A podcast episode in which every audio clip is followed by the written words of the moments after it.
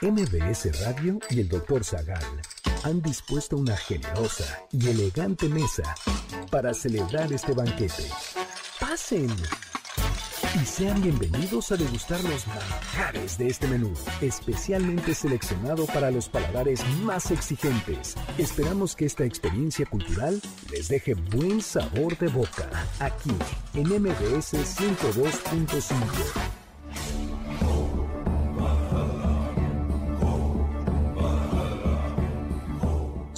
fueron los vikingos? ¿Qué significa la palabra vikingo? ¿Es cierto que llegaron antes que Cristóbal Colón a América? ¿Qué particular tortura es de su autoría? ¿Los vikingos usaban cuernos en sus cascos? ¿Quiénes eran las valquirias? ¿Cómo anhela morir un vikingo? ¿Cómo vivían?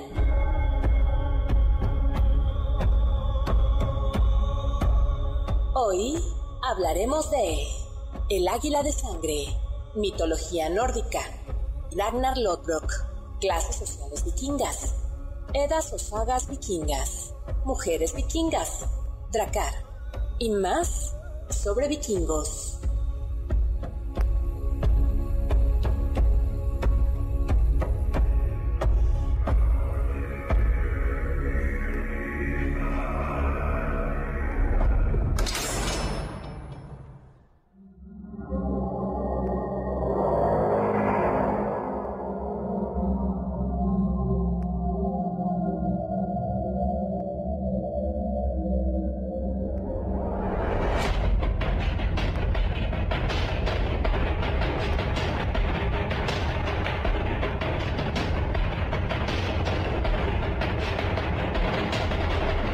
París las campanas tocan a rebato, las mujeres y los niños corren a esconderse, los soldados intentan hacerse fuerte en las iglesias, en los puentes, los campesinos lloran y tratan de esconder las cosechas, el rey teme porque por el río Sena remonta un barco que en la proa tiene un dragón. Los vikingos tomarán París.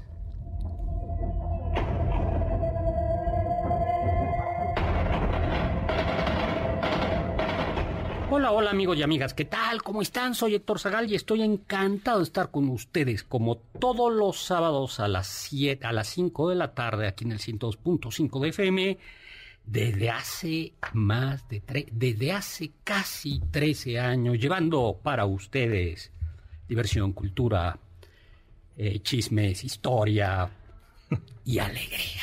Bueno, y me acompaña como siempre eh, desde hace mucho tiempo, aunque se tomó sus largas vacaciones, Eduardo Rivadenera. Hola Eduardo. Hola doctor, ¿cómo está? Bienvenido, ¿cómo estás? Bien, bien, aquí uno de los banquetes más solicitados. Ha sido muy solicitado, pero es que nos costó mucho eh, conseguir un vikingólogo. y ya, ya lo conseguimos, ¿no? Luego tenemos, eh, Carlita Aguilar está todavía convaleciente, pero en una de esas, si logramos que ya se conecte y, no, y, y nos eh, acompañe desde eh, desde su casa por vía telefónica. Nos acompaña también un aprendiz de vikingo, que es, no, aprendiz de vikingo no, que es Oscar Sakaguchi. Hola Oscar Sakaguchi. Hola doctor, hola a todos, ¿cómo están? Bien, ¿qué estudias? Comunicación. ¿Te gusta la cerveza? Eh, no. Entonces no puedes ser vikingo. y hemos traído a un experto en vikingos, no solo porque le gusta mucho la cerveza, sino porque además sí ha estudiado, es ya un viejo eh, conocido de este banquete, al doctor Mauricio Lecón. Hola, doctor Mauricio Lecón. Hola, doc, ¿cómo está? ¿Cómo estás? Muy oh. bien, entusiasmado por, para platicar de vikingos. Pues muy bien. ¿Su doctorado es en vikingos? Doctor? ¿En vikingos? Doctor Mauricio. Es más en, en teólogos que escolásticos. Ya tenemos a Carla en línea, perfecto. Oye, a ver, pero entonces, Mauricio, tú sí sabes de vikingos, ¿no? Porque algunas cosas he leído y estudiado de vikingos, doctor. Los vikingos tomaban hidromiel y bebían cerveza. ¿Tú has probado la hidromiel, Oscar Sakaguchi? Eh, no, de hecho yo todavía no tomo. Ya, ya tengo 18. Ya tiene 18. Sigo casto en ese tema. ¿Tú has bebido hidromiel? Sí, doctor, la verdad es que sí. Y, yo también y no me gusta. ¿Tú la has bebido? no, pero mucha cerveza sí. Ah, eso. Bueno, y finalmente, literalmente desde Groenlandia, en Islandia, en, en, las tierras de los vikingos, está para ustedes Carla Aguilar. Eh, hola Carla, ¿cómo estás? Doctor, ¿qué tal? Muy buenas tardes, alegre de regresar. Siento que no los he escuchado ni visto en tanto, tanto tiempo, pero bueno, estoy desde acá. Así es en Groenlandia, desde un trono perdido que no ha podido ser todavía descubierto por los arqueólogos desde mi trono vikingo, doctor. Oye, ¿cómo sigues? Sigo mejor, doctor. Eh, cada día me despierto con más energía, pero, pero pues bueno, todavía cuidándonos. Una receta nórdica, un poco de aquavit, que es este, este. Doctor, Hablando de la hidromiel, me acordé de esta pequeña anécdota que contábamos en uno de nuestros banquetes sobre el alcohol, de cómo en la mitología nórdica se cuenta que una vez Odín viajó por estos nueve mundos de la mitología nórdica y llegó a la tierra de los gigantes y se bebió toda la hidromiel que pudo porque y resulta que se volvió el mejor de los poetas y pudo compartir con nosotros la poesía gracias a eso, porque el hidromiel era poesía pura. Ahí está. Pero lo interesante es que nos ayudó a distinguir cuál es la buena y cuál es la mala poesía. Ah, yo La buena poesía es la que vomitó en uno de los barriles que se encontró. Y la mala es la que pues Ando tan borracho, perdió control de algunos esfínteres y salió de su trasero. No, que esa, eh, eh, esa imagen verdaderamente me acaba de hacer trizas a Odín, a la poesía y a la, y a la hidromiel. Tome nota para su próximo libro, doctor. No, sí. bueno, no, yo prefiero entonces el vinito tinto. Creo que, Tenemos, oye, muy buena anécdota. Tenemos a Marco Antonio Oficial que nos dice, ¿por qué los vikingos despiertan tanta fascinación? A ver, pregunta a la mesa, porque este, esta ya se está convenciendo así como mesa, mesa de debate, ¿no? A ver, rápidamente, ¿por qué crees? Creo que es la figura del macho, pero, o sea, pero del macho globalizado, ¿no? Eh, es, que los vikingos están muy asociados a Thor y Thor eh, pues, muy asociado a este personaje que nos presenta en Marvel, que está súper fuerte, súper guapo, rubio, hermoso, bueno, hasta... Ya, o sea, ha hablado el... Tú eres generación Z, ¿verdad? Sí, ya. Ha hablado la... ¿sí? Muy bien. Rivadeneira. Pues no sé, doctor pienso que estamos en una época donde le rendimos mucho culto a esta cultura del New Age y entonces como los vikingos es, una cultura que está como muy relacionada con la naturaleza y con las fuerzas eh, que son poco morales y éticas sino más bien como con la como, con la vigoridad. Por eso creo que nos encanta. Ah, parecida a la, a la respuesta de Sakaguchi.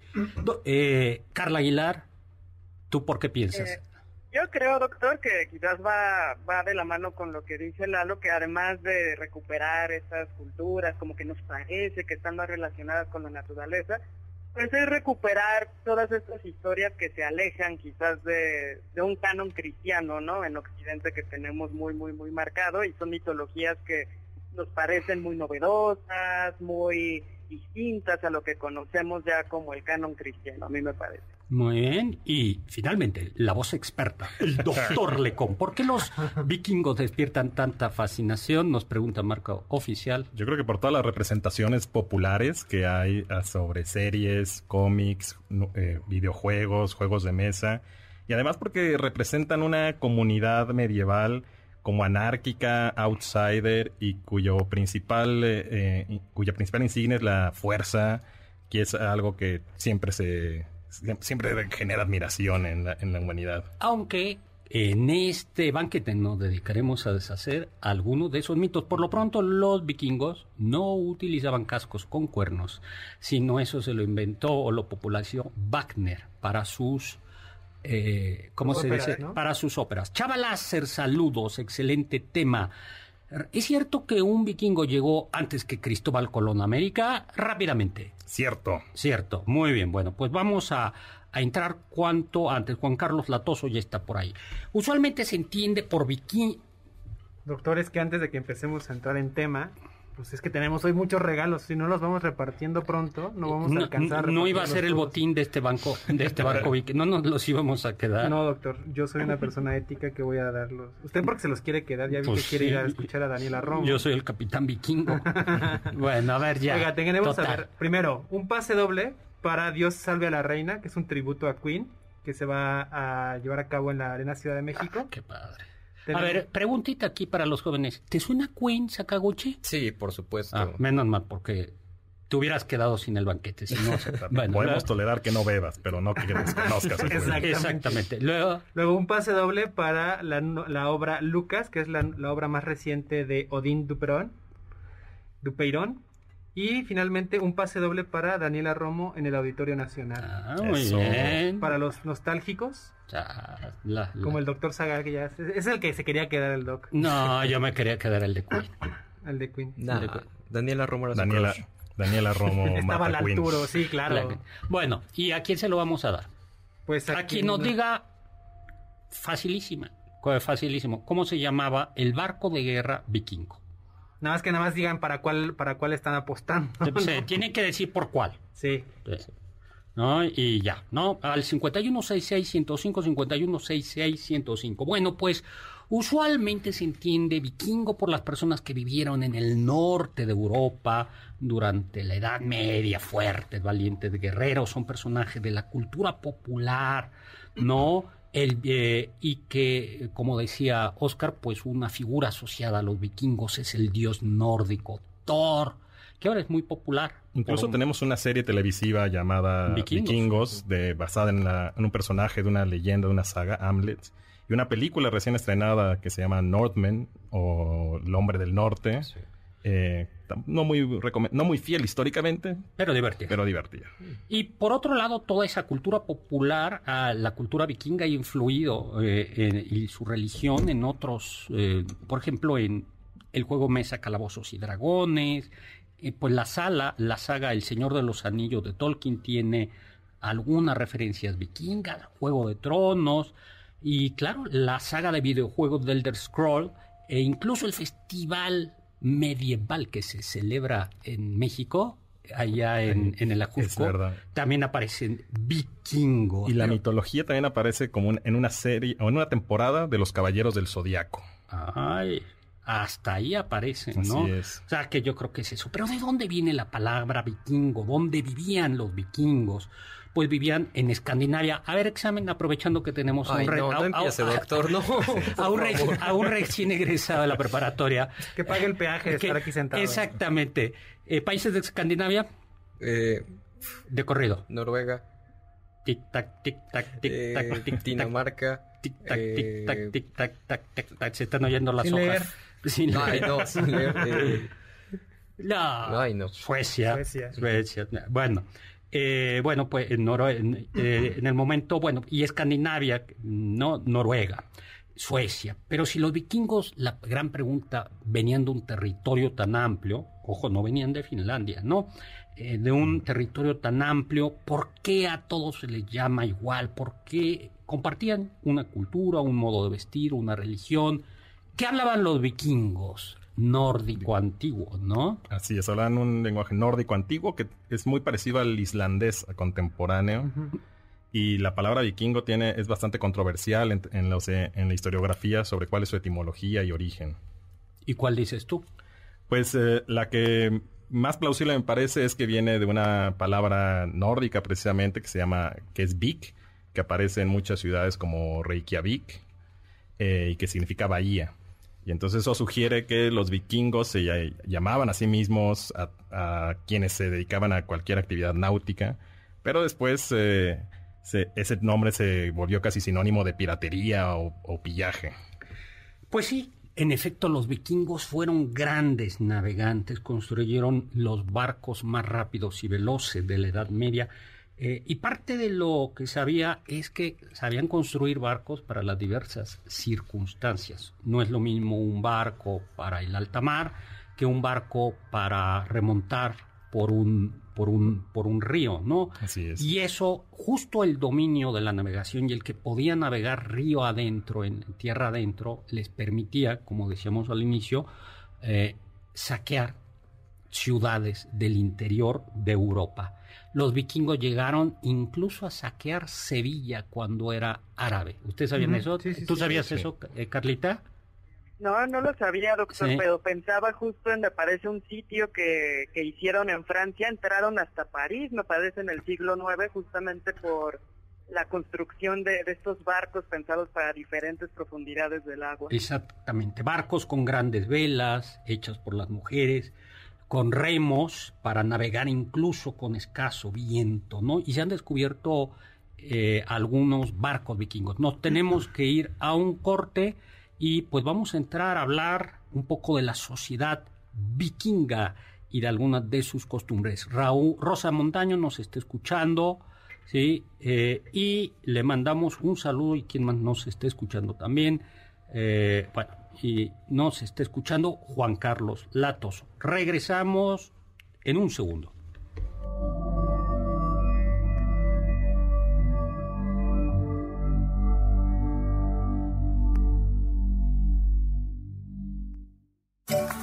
Del diccionario del doctor Zagal. Escandinavia es la península más grande de Europa. Se ubica en la región norte, entre el Mar del Norte y el Mar Báltico. Geográficamente se compone de los países de Noruega, Suecia y Dinamarca, aunque algunos consideran que por razones históricas, lingüísticas y culturales se deben incluir también a Islandia, Finlandia, las Islas Feroe y el archipiélago Aland se tiene registro de que Plinio el Viejo usó el término Escandia para hablar de una isla muy fértil del norte.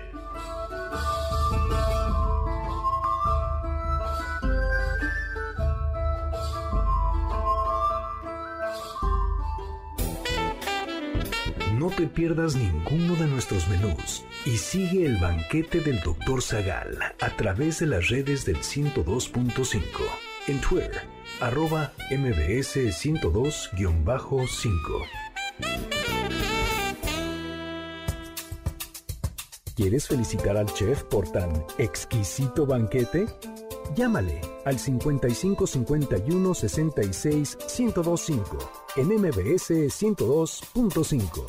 Estás escuchando el banquete del Dr. Zagal. ¿Tienen algún comentario? Pueden contactar al chef principal, el Dr. Zagal, en Twitter, arroba hzagal.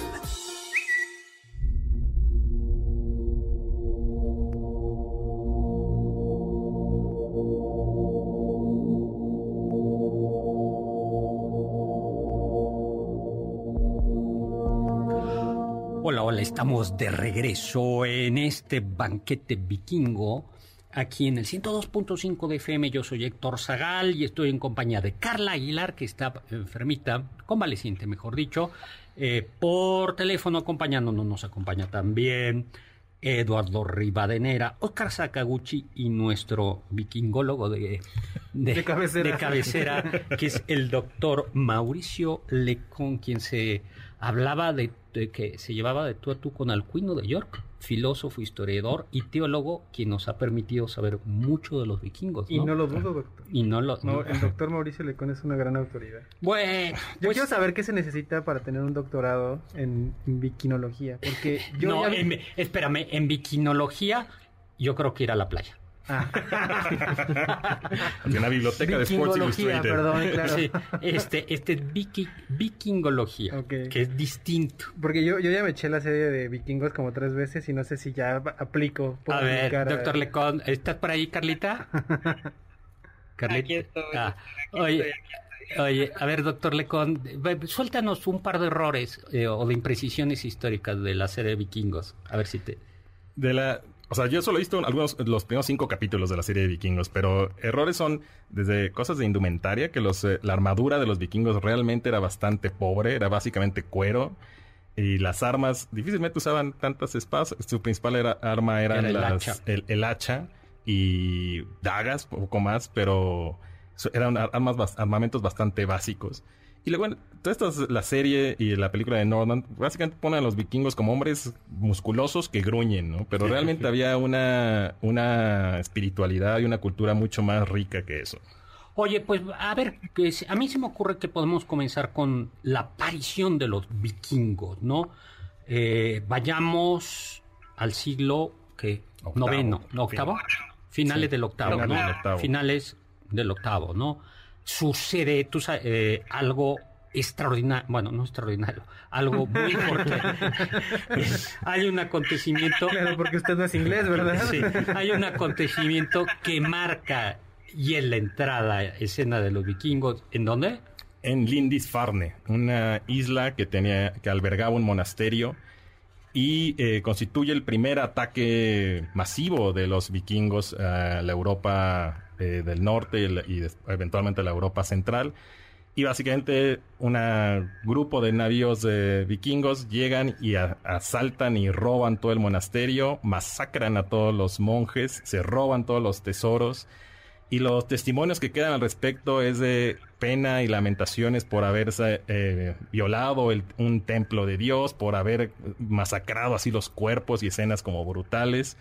Y desde ahí eh, los vikingos aparecen en la escena política medieval de manera frecuente, especialmente asaltando monasterios en tipo de redadas que era eran fáciles no un buleo sí, eh, era dinero eh, eh, era dinero y pues dinero, y monjes no y los monjes no eran especialmente al menos esos. Y eran los lugares donde se guardaban las riquezas de, los reinos. Sí y no estaban especialmente protegidos. Por cierto este libro en la vida de los santos de Adam Butler es el lugar donde aparece un San Héctor. Y ese San Héctor es el único que dice de ahí es que fue justo un monje, no sé si inglés o irlandés, debió haber sido griego o algo, pero que lleva, que mataron los vikingos. o sea, Como tantos. Sí, por eso a mí no me caen bien los vikingos. Oye, y entonces, ¿y qué? Comenzaron... Comenzaron esos asaltos a las islas británicas y eventualmente empezaron a bajar hacia Europa central, fundamentalmente al norte de Francia, como ya platicamos asaltando por el Canal de la Mancha, por el río Sena, con esos navíos rápidos y de, bajo calado que permitían subir ríos y pantanos. Muy bien, y luego le fueron dando la vuelta. Llegaron, pasaron por Galicia, Asturias, ahí eh, algunos de los reyes de aquella tierra alcanzó a defenderse, saquearon Lisboa y esto que les decía, llegaron a Andalucía y subieron por el por el eh, por Sevilla. Sevilla es el Tajo, ¿no? Es eh, por, por, el Tajo.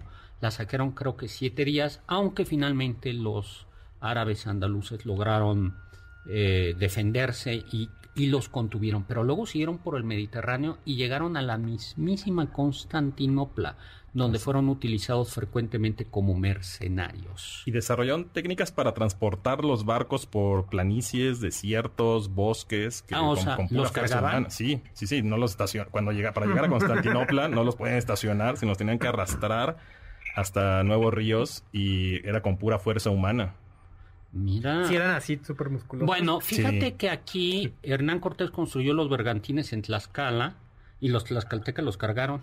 Mira, sí, para, para, traerlos acá. Sí, nuestra fuerza nativa tampoco está en duda. Eh, pues, ahí está.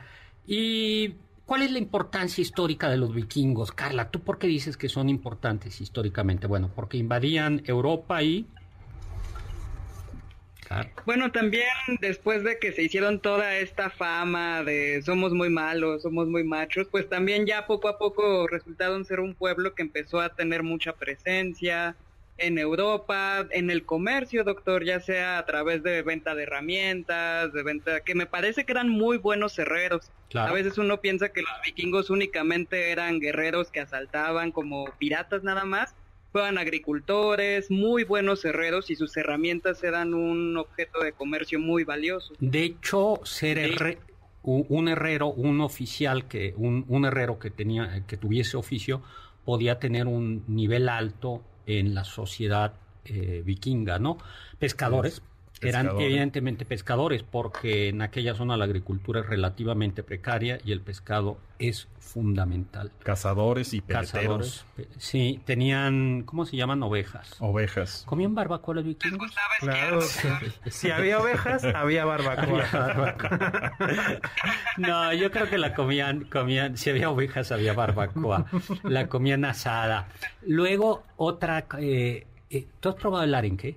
Usted, a ver, ¿qué? No, yo no. ¿No? Ese sí no. Ese sí no. El, eh, bueno, todo, pues, esos son, son pescados de esa zona, bacalaos, es. arenques Ajá. y seguramente en salazón. También se comían algunas ballenas, ¿no? Ballenas Y, y- pequeñas. y comían todo, lo que Y una entiendo. especie de delfín también, creo. Sí, toda la fauna que hubiera en el mar, Ajá. eh, en esa zona, Pero- se la comían. Todo lo Yo que hab- se movía. Había visto que había como una, un momento en el año donde, por, por alguna razón extraña, el- algún tipo de mamífero acuático se acercaba a la bahía y, ¿Y era entonces lo cazaban. Ajá, era cuando lo Sí. cazaban y lo guardaban para todo el año. Lo se- secaban la carne, que además no es- se supone que no es de buen sabor, y con, con eso comían todo el año. Pues el hambre es un buen condimento. Y algo, ya nos vamos a un corte, es que explotaban el marfil de las morsas. Así de es. las de las morsas y hay eh, obras de arte obras muy bonitas de marfil de morfas nos tenemos que ir a un corte y regresamos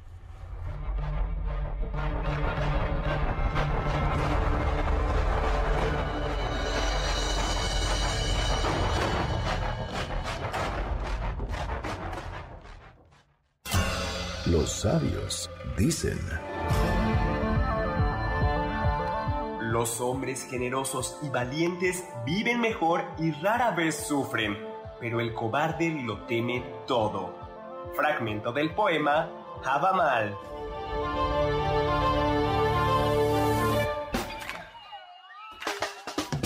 ¿Faltaste alguno de nuestros banquetes? ¿Quieres volver a degustar algún platillo? Escucha el podcast en mbsnoticias.com.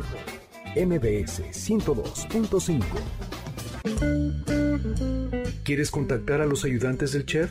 Puedes escribirles en Twitter, arroba carlapaola-ab, Héctor Tapia, arroba Toy Tapia, Uriel Galicia, arroba U Cerrilla, Lalo Rivadeneira, arroba Geribadeneira.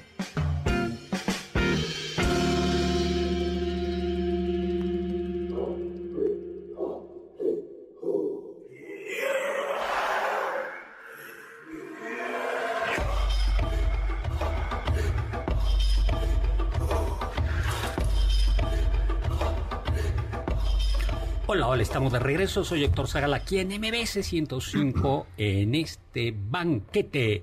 Un banquete vikingo que nos acompaña Carlita Aguilar, que está convaleciente. Carla, ya ponte bien, bien con un acuavit, una cerveza o un hid- Shot o, de- eh, de hidromiel. de hidromiel para que te, ten- para que te tengamos aquí pronto.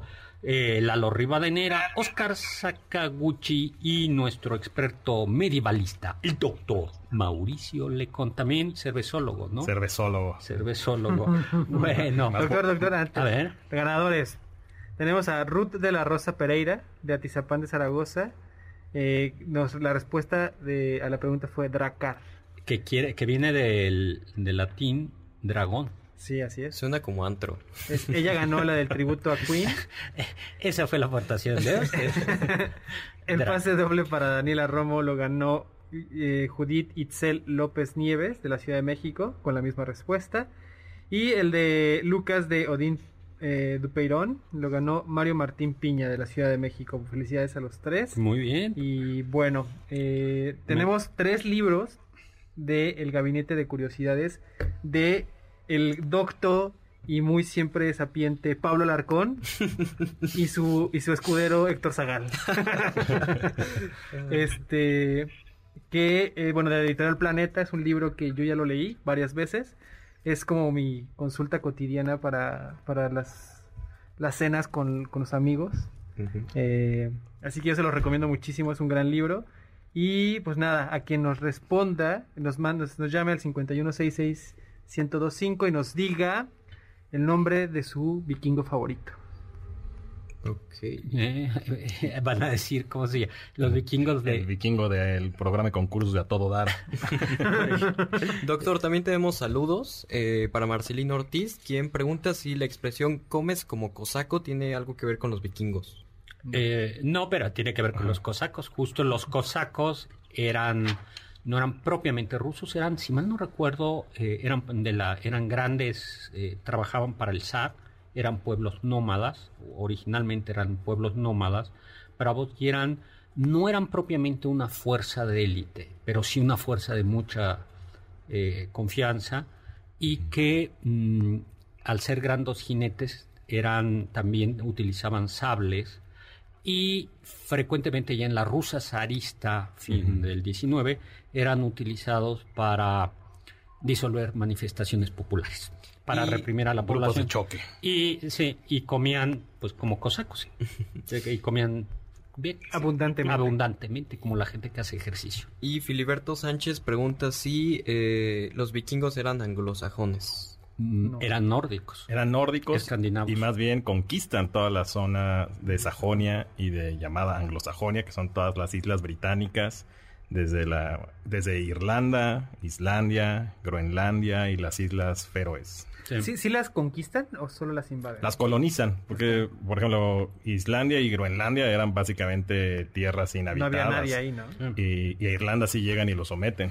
Y en Francia lo que hace el rey de Francia llega a un acuerdo con ellos y finalmente un, Sí, es una gran historia. así, de- un rey vikingo o un vikingo dice, bueno, me hago cristiano y me quedo con este territorio y así nace el ducado de, de- de Normandía, Así de, es. de- de no- Normandía, porque fue una manera de, más, más que vencer a los vikingos, ¿Usted sí vio la serie, Doc? La serie, fíjate que no me entusiasmó. Es que en la serie hay un vikingo de los principales que se casa con la hija del rey de De Francia, De Francia. ah, pues ese Sí, es. es ese mismo vikingo, ese Rolo. Rolo. que en castellano le- el nombre es muy poco imponente, es Rolo el Caminante, pero en realidad eh, se cuenta que es un vikingo de dos metros, de más de 150 kilos, que as- asolaba toda Francia, que había sido expulsado de Noruega. Pero tenía triglicéridos altos. Y se, se casa con la hija de Carlos el Simple. Y Carlos el Simple. un nombre también muy poco imponente. Sí. Y le ofrecen la, la- el territorio de Normandía a cambio de que los proteja contra los vikingos. Y hay una historia muy bonita, nada más muy rápido al respecto, que cuentan que en la en esa especie de ceremonia de vasallaje, el Carlos el Simple le pide, le pide a Rolo que debe besarle los pies. Pero Rolo es un vikingo indómito y entonces se niega a negarle los pies y se, lo va a hacer un general de mi ejército, un- uno de sus hombres de confianza. Pero también se pone muy altivo y entonces cuentan la historia que carga a- al rey Carlos el Simple para ponerlo a la altura de su boca de los pies y después al bajarlo lo tira. ¿no? Que seguramente es una exageración, pero habla del talante indómito y anárquico de estos vikingos y de después de, esa, de, esa, de esos territorios de Normandía. Y pues sí, se convirtió en el ducado de Normandía, en el ducado de, de Normandía, y sirvió como de tapón contra Sí. los vikingos. Finalmente así es como se fueron, eh, se fueron Como se calmó esa, amenaza. ¿no? Eran grandes comerciantes, ¿no? En cualquier caso, eran gra- grandes comerciantes, ya vimos que comerciaban hierro, pescado, Comercial- pero también Exacto. tenían Su principal fuente de, de comercio era la esclavitud. Esos esclavos que capturaban en esas redadas que hacían a las, eh, a las distintas eh, provincias y distritos. Y eh, eran los bienes que eh, más caros que vendían en los mercados en Constantinopla y en sus ciudades comerciales como Gedaví y Birka. Eh, bueno, la esclavitud era algo muy común en la sociedad vikinga, eh, legalmente aceptada, y la esclavitud estaba generalmente asociada a las mujeres. El mayor número de mujeres es- era, de esclavos eran mujeres, que, como decía el doc, eh, se usaban para tejer las velas de los barcos vikingos que podían medir hasta 250 metros cuadrados. Qué duro. Y entonces eh, esa era mano de obra de mujeres esclavas, es la manufactura de esas velas. Oye, a ver, mira, Carla, aquí nos hacen una pregunta filosófica. Dice Valparov, Val, Val- Valparov. Dice, saludos a todos, disfrutando de sus dictas palabras. ¿Estos bárbaros serían los límites de la helenización o habría una filosofía entre ellos?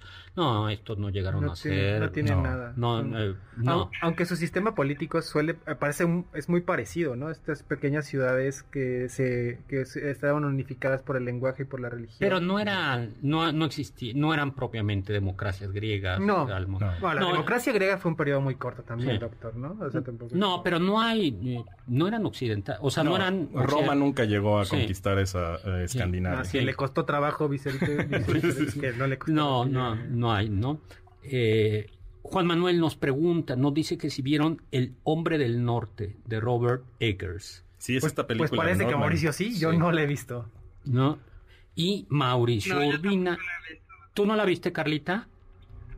No, no lo he visto, doctor, y me, me, quedé pensando en esta, en esta pregunta sobre si era como los límites de la, de la helenización, y es que también es interesante pensar que la mitología que asociamos con los vikingos tiene sus orígenes en realidad en, en, la Europa, en esta parte de Alemania que nosotros conocemos como los pueblos germánicos, como eran llamados por los romanos, y que probablemente algunos germanos migraron hacia el norte, en esta zona de Escandinavia, y la mitología se fue transformando seguramente con otra mitología presente en Escandinavia y que al final tampoco sabemos bien a bien qué tan qué, qué tan pura la conocemos porque nos llega por escritos romanos. Así es. Entonces me quedo pensando nuevamente a veces cuando hablamos de los celtas, que también lo hemos mencionado mucho en el programa, que no ya está cristianizada tanto su mitología como probablemente mucha de su filosofía de vida. Sí, aunque, eh, aunque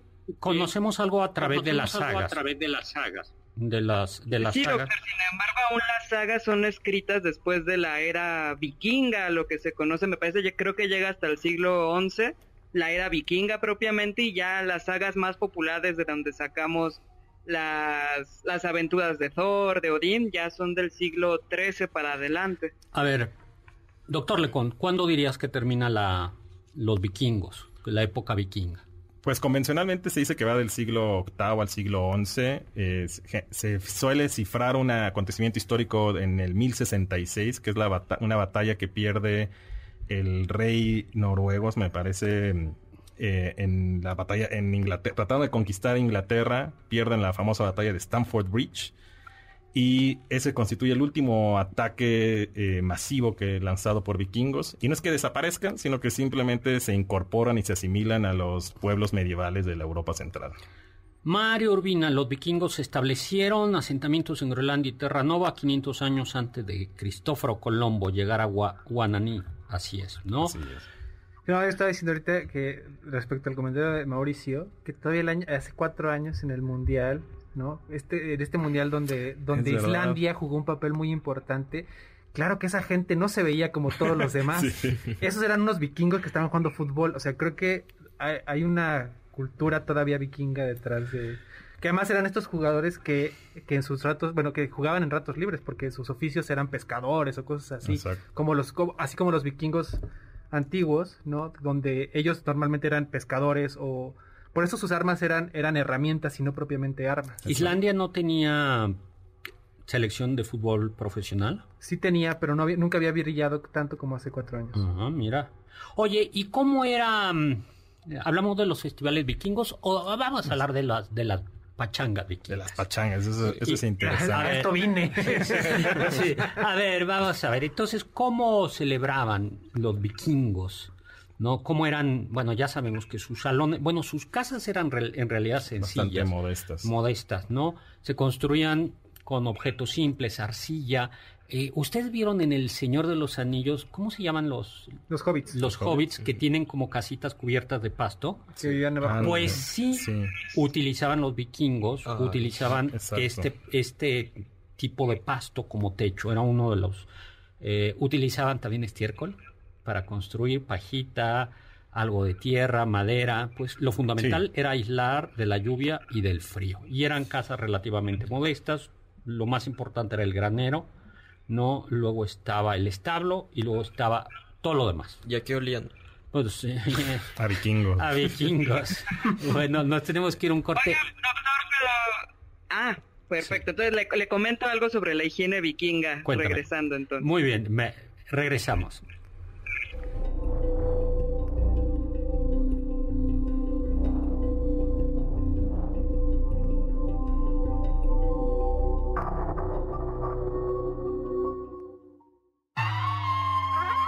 Escuché que... Parece que en Escandinavia se ha esquiado desde hace al menos unos 6.000 años. Tan común era esquiar entre los hombres del norte que Ullur, uno de los dioses nórdicos asociados a la arquería, se distingue por andar en esquís.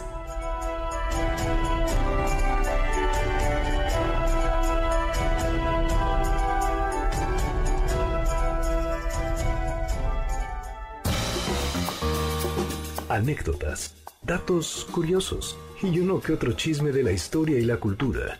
Sigue el banquete del Dr. Zagal a través de las redes del 102.5 en Instagram, arroba mbs102.5. En contacto con nosotros en nuestra página de Facebook, Dr. Zagal. Ya volvemos a este banquete después de un ligero entremés comercial. ¿Listos para el siguiente platillo? Quédate con nosotros. Aún hay mucho por picar y la promesa sabrosa, el postre. Hay quien dice que... Entre tantas batallas y navegaciones, los vikingos se hacían tiempo para cuidar de su higiene personal. Se cree que tenían hábitos de limpieza bastante desarrollados, debido a que se han encontrado pinzas, peines, limpiadores de orejas e instrumentos para afeitar hechos de huesos y cuernos de animales, esto durante excavaciones en sitios arqueológicos vikingos.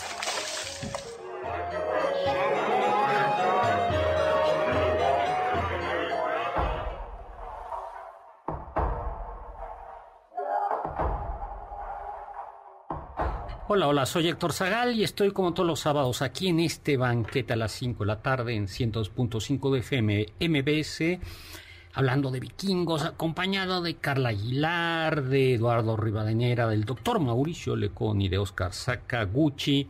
Y bueno, pues a la pregunta de si en estas casas vikingas eh, sencillas olía a qué olía, que preguntó Oscar Sakaguchi, de al, eh, pues yo digo que olía a vikingo, aunque como Carla nos ha hecho notar a través de su cápsula, eh, tampoco eran, o sea, sí tenían una sofisticación, ¿no? Tenían una sofisticación. Así pero, es, doctor. Oye, pero a ver, Es que de hecho, dime. a ver, así, doctor. no, di, di, di, tú, Hay- una historia que se cuenta sobre Odín, eh, que es padre de, de muchos dioses en la mitología nórdica, y me parece que cuando muere uno de sus hijos, Balder, que Loki es quien ayuda a matarlo, muchos se unen para matar a Balder, que era el más hermoso de los dioses, Odín se rehúsa como parte de su duelo por su hijo a lavarse y peinarse, lo cual no- nos da una pista un poco sobre lo importante que era para los vikingos, pues mantener una, una muy buena higiene, tanto así que están dispuestos a renunciar a ella cuando es momento de duelo.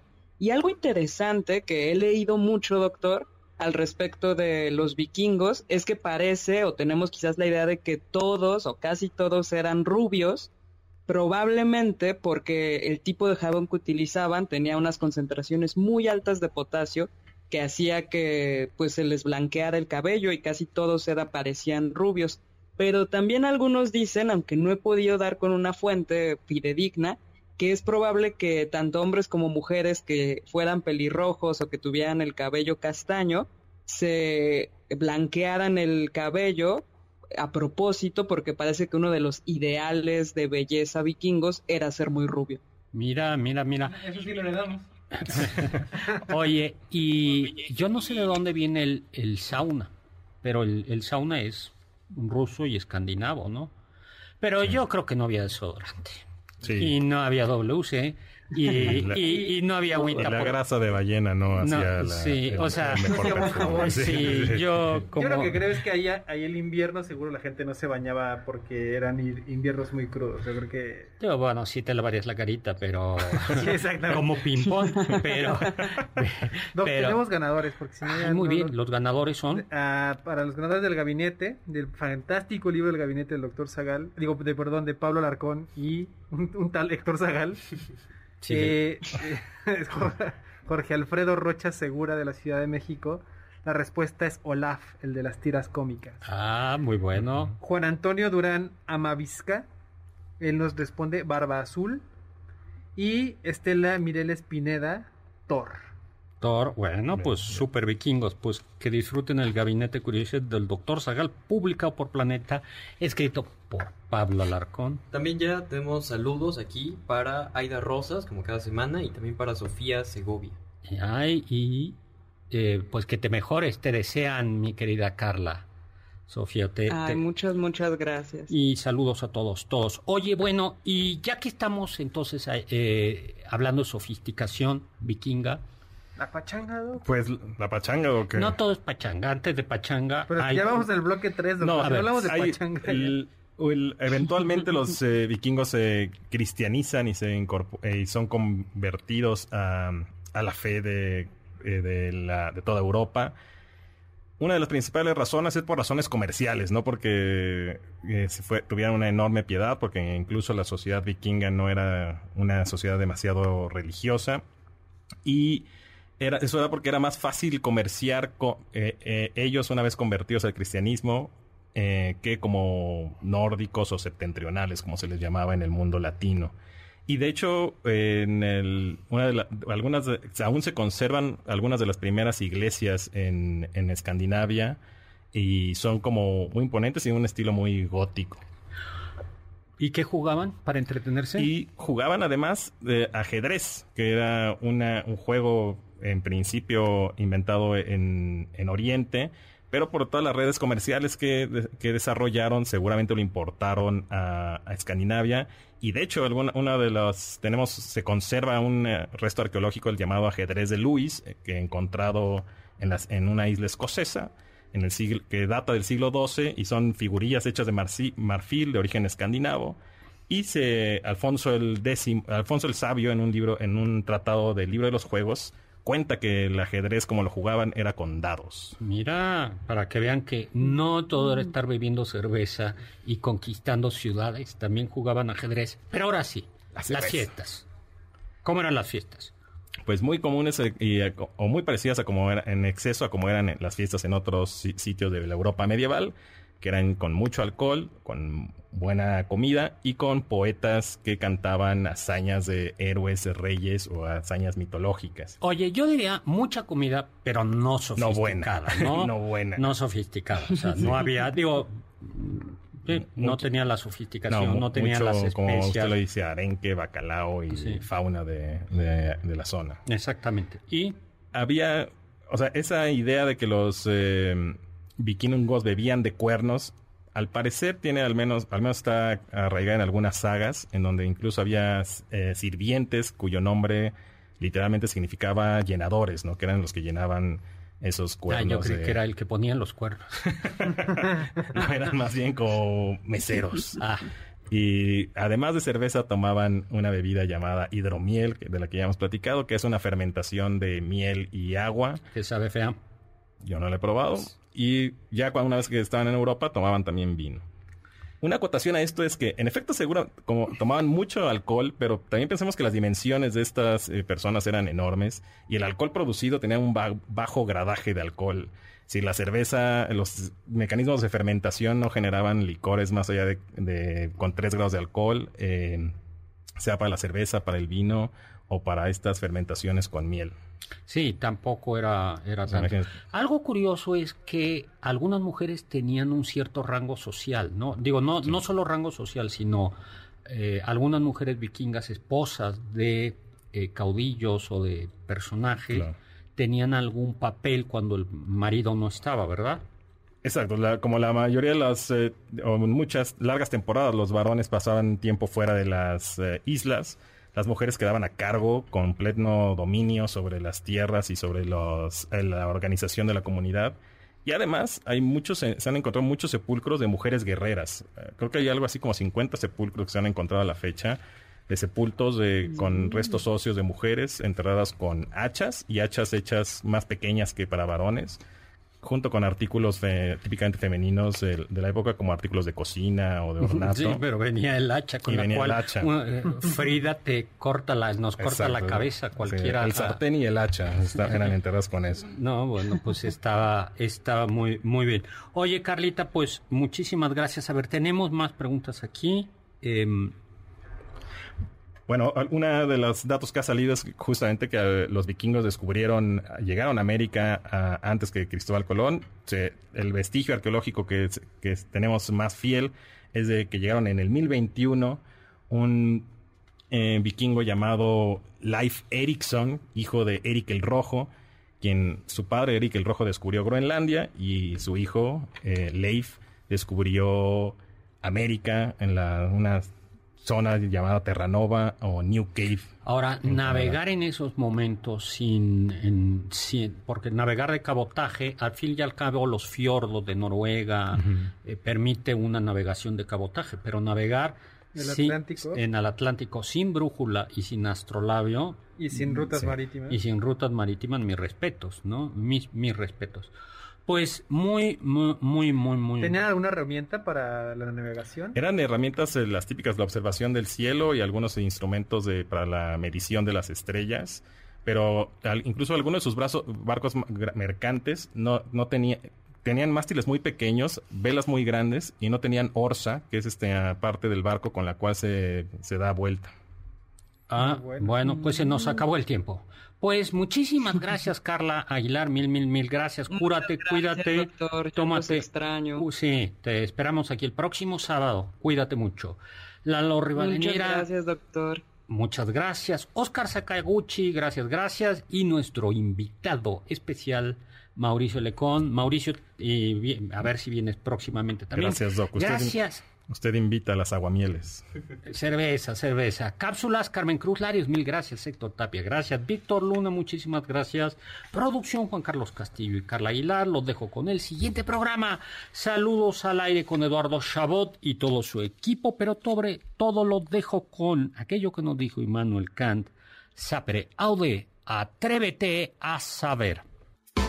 Confiamos que este banquete ha sido un deleite gourmet y cultural. Gracias por escucharnos y nos esperamos el próximo sábado con una deliciosa receta que seguro será de su agrado. MBS 102.5